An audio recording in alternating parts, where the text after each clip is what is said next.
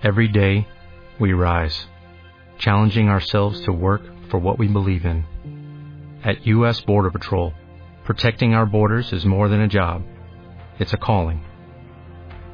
Agents answer the call, working together to keep our country and communities safe. If you are ready for a new mission, join U.S. Border Patrol and go beyond. Learn more at cbp.gov/careers. Ishmat, linda Bat Victoria, Ruach Hashem Tenijena Beganen y todas las verajot. La perashá de Azinu, Moshe Rabbenu empieza poniendo como testigos al cielo y la tierra a Azinu Hashamay Ve'adabera Betishmaret Ustedes, cielo y tierra, son testigos que el pueblo de Israel se van a portar bien. Si el pueblo de Israel cumple la Torah y mitzvot, va a llover y la tierra va a dar sus frutos. De lo contrario, Barminan, lo contrario, va a haber sequía, va a faltar, va la perashá, Azinu, empieza a hablar duro. Pero al final, como todo, acaba bonito. Ahorita estamos en días que entre Kifur y Sukkot, la gente que piensa que ya acabó el juicio, ya bajamos la guardia, ya podemos pecar tranquilos, porque ya Dios ya nos selló, En Neilá, ¿cómo estábamos todos? Todos sadikim. Yo no vi a nadie en Neilá que estaba platicando, todo el mundo rezando, todo el mundo ya llevaba 25 horas ayunando. Si Dios te juzga así, tal cual en Neilá, ¿cómo nos sella a todos? En Neilá estaba bien, todavía no acaba el juicio. El juicio es, son desde Rosjo de Shelul hasta Yom Kippur 40 días, pero faltan todavía otros días. El sello final va a ser en, son en el día 51. El día 51 es el día de Oshana Rabbah. O sea, nosotros nos vamos a desvelar, los hombres, también las mujeres si quieren pueden venir a la desvelada. El sábado en la noche que entra, que es Oshana Rabbah, y al, y al otro día nosotros siempre cuando agarramos el ulab el decimos Ana Hashem Na. Sálvanos Na. ¿Qué es Na? Por favor. Na se escribe en un Aleph, que cuánto suma? 51.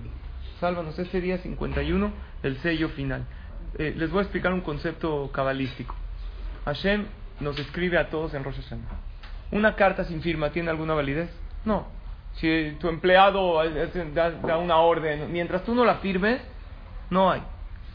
Hashem escribe en Rosh Hashanah. Muy bien, vamos a esperar la firma del sello. Hay dos sellos. En la Kabbalah se habla de Jotama Penimi, Jotama Hitzon. Así se habla en la Kabbalah. Jotama Penimi significa el sello de adentro de la carta. O sea, Hashem escribió Parnasat, Tzlaha, Berajá para esta persona. Lo sella en el Kippur el momento de Neila. Pero ¿qué sello? Jotama Penimi. Luego dobla la carta y ¿qué sella? Jotama Hitzon, un sello externo. Todo esto es en sentido figurado, no hay cartas, no hay sellos, no hay cojín de... ¿eh? Todo es un sentido figurado. Y después de que ya están los dos sellos, Dios le da los papeles a los encargados. Se llama Mesirata Petakim. En la entrega de los, de los veredictos. ¿Cuándo se hace? Jajamín dice, en el Keter y Tenuleja de, de Oshana Rabba, cuando digamos Shema Israel, Hashem Eloqueno, Hashem Ehad, en la palabra Ehad, en ese momento Hashem entrega los decretos firmados a los ángeles. Y el que no rezó ese día, no importa, en el pueblo de Israel en un momento dicen Ejad, en esa ciudad dicen a esta hora, en este Dios sabe sus, cada quien a dónde pertenece y en ese momento, por eso es muy importante la desvelada de esa noche para prepararnos para el último sello. Entonces, todo puede cambiar todavía, para bien y minar lo contrario. ¿Qué pasa si una persona le echó muchísimas ganas en Kippur, pero ahorita ya está en la azúcar, tranquilo, relajado, empieza a hablar la Shonara, se enoja porque las cosas no están como él quería, se enoja con su esposa que la comida no está, empieza a gritar. Entonces, ¿qué pasó? Echó a perder lo que ganó en Kippur. El Yehudi no tiene que bajar la guardia, no igual, no hay Selijot, no hay. Pero, Jajamín dicen, así como hay hacer el Shubá, estos días desde Yom Kippur hasta Oshana Rabbah, que también son 10, son Aseret y Vejina. 10 días de prueba. Vamos a ver qué tan sincero, qué tan legítima fue tu Teshuvah. Vamos a ver si lo que prometiste en Neilá realmente. Mira, todo el año uno puede un poquito bajar la guardia, es normal. Pero acabando Kippur, No está bonito que uno nada más acabó Kippur y ya se aleje de Hashem. Vean qué pasuk le dice Moshe Rabbenu al pueblo de Israel. ¿Qué estamos hablando aquí? No te olvides de lo que viviste en Kippur. Viviste momentos de apego. Vean este pasuk y de este pasuk quiero hablar. Nada más unos breves minutos. Dice Moshe Rabbenu, Suri el teshi batishka el mejoleleja. ¿Qué significa? Suri el Sur es una manera de hablar, de referirse a Hashem. El creador que te crió, Teshi, lo ignoraste. Vatishkaja el mejoleleja y olvidaste a Dios que te engendró. O sea, dos veces dice Dios, Moshe. Lo ignoraste a Dios y te olvidaste. ¿Por qué dice dos veces? Nosotros sabemos que no hay nada de más en la Torah. Explica el Magid Midubna que había una vez, con un ejemplo, había una vez una persona que tenía muchas deudas. Tenía deudas porque debía 100 y ya no tenía para pagar los 100. Entonces, ¿qué hizo? Pidió prestado 150 para pagar los 100 y aparte necesitaba 50 para su negocio. Entonces, ¿ahora cuánto debe? 150. Ahora pidió 200 y así, ¿conocen gente así, Barminan? Se hace una bola de nieve y ahora debe muchísimo, no sabe cómo pagar. Sus acreedores lo persiguen, lo amenazan, si no me pagas te voy a matar. No sabía qué hacer. Una vez tocan la puerta de su casa su amigo, que también le había prestado dinero. Le dijo, oye, vengo por el dinero que te presté. Somos amigos, pero pues Business es business, ¿no? Me debe. Le dijo, mira, no nada más contigo no tengo para pagarte. Mis acreedores me persiguen, estoy preocupadísimo, no sé qué hacer. Le dijo, mira, todo lo que Dios creó en el mundo tiene un propósito bueno. ¿La locura es buena o no? David Amelech se había burlado de Hashem. ¿Para qué creó la locura? Y al final la usó. Dijo, mira, usa la locura. La próxima vez que venga un acreedor a cobrarte, empieza a poner caras. Hazte el tonto. Pones cara de que no sabes qué pasa. Hasta ahorita el que hacía, venía alguien a cobrarle, decía, no, no tengo, no esto, debo, no niego, pago, no puedo. ¿No? La frase mexicana. ¿Eh? tú hazte el loco. Hazte el loco. Así empieza a hacer caras Llega a la media hora, llega un cuate gritando, oye, ¿qué te pasa mi dinero? Este señor pone cara rara, se sube a la silla, de la silla a la mesa, empieza a aventar cosas, empieza a hacer cara. Entonces el acreedor que dijo, al parecer por tantos problemas económicos que tiene, perdió la cabeza, agarra el documento, lo rompe, dijo, ya se fue el dinero, ni modo, lo perdí, se va. A la media hora llega. Tocan el... No, lo, no intente esto en casa. ¿eh? Hay que pagar. Lo que uno debe tiene que pagar. ¿Eh? Ya, ya les gustó la idea. Ya se fue, ya. Llega otro. Ni modo, perdió un poco de jarrones que aventó, pero vale la pena. Debía mil dólares, eh, quitó una, a lo mejor tiró un jarrón que valía 300. Llegó otro que le debía cientos de miles de pesos. Apenas lo vio, empezó a hacer caras raras, empezó a cantar canciones, agarró el aguacate, lo aventó al techo, agarró la S, empezó a hacer un des...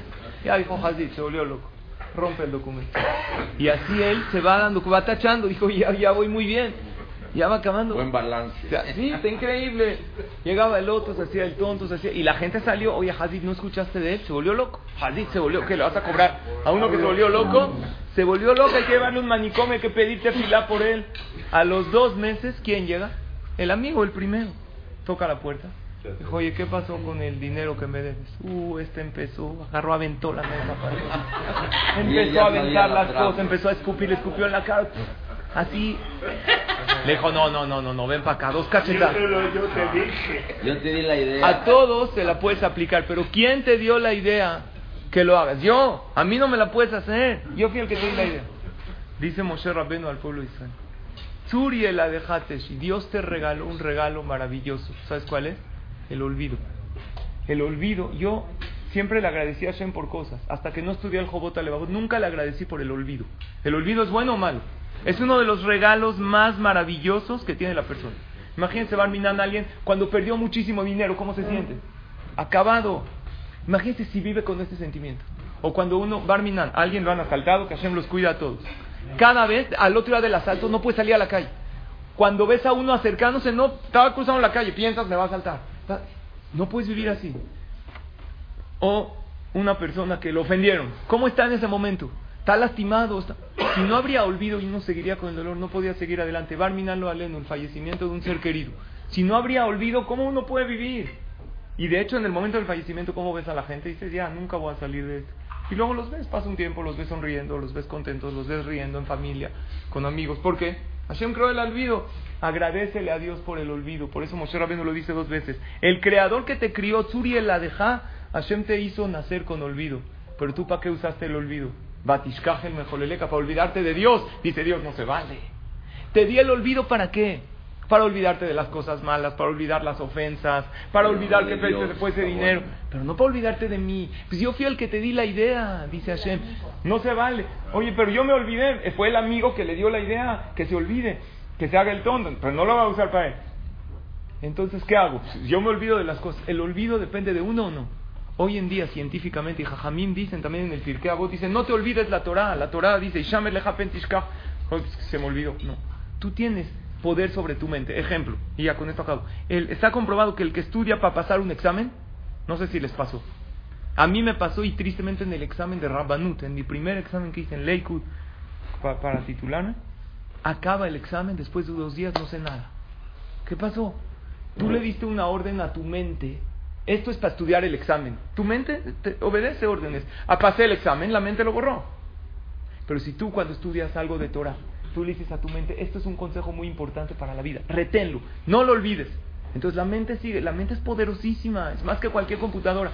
Hashem te dice, te regalé el olvido, pero no para que te olvides de mí. Pasó Kipur, ya te olvidaste de mí. Un Yehudí que vive con el pasú que dijo David Amelech, Shiviti Hashem le mí. Tengo a Dios presente siempre. Su vida cambia radicalmente. Lo hacen enojar. Él dice, a ver, tengo a Dios aquí, de Él no me olvido. ¿Qué quiere Dios ahorita? Que me enoje, que le grite a mis hijos, ¿qué? O mejor que hable con tranquilidad. Ah, que hable con tranquilidad. por eso reaccionamos, porque se nos olvida, no nos preguntamos qué quiere Hashem de mí.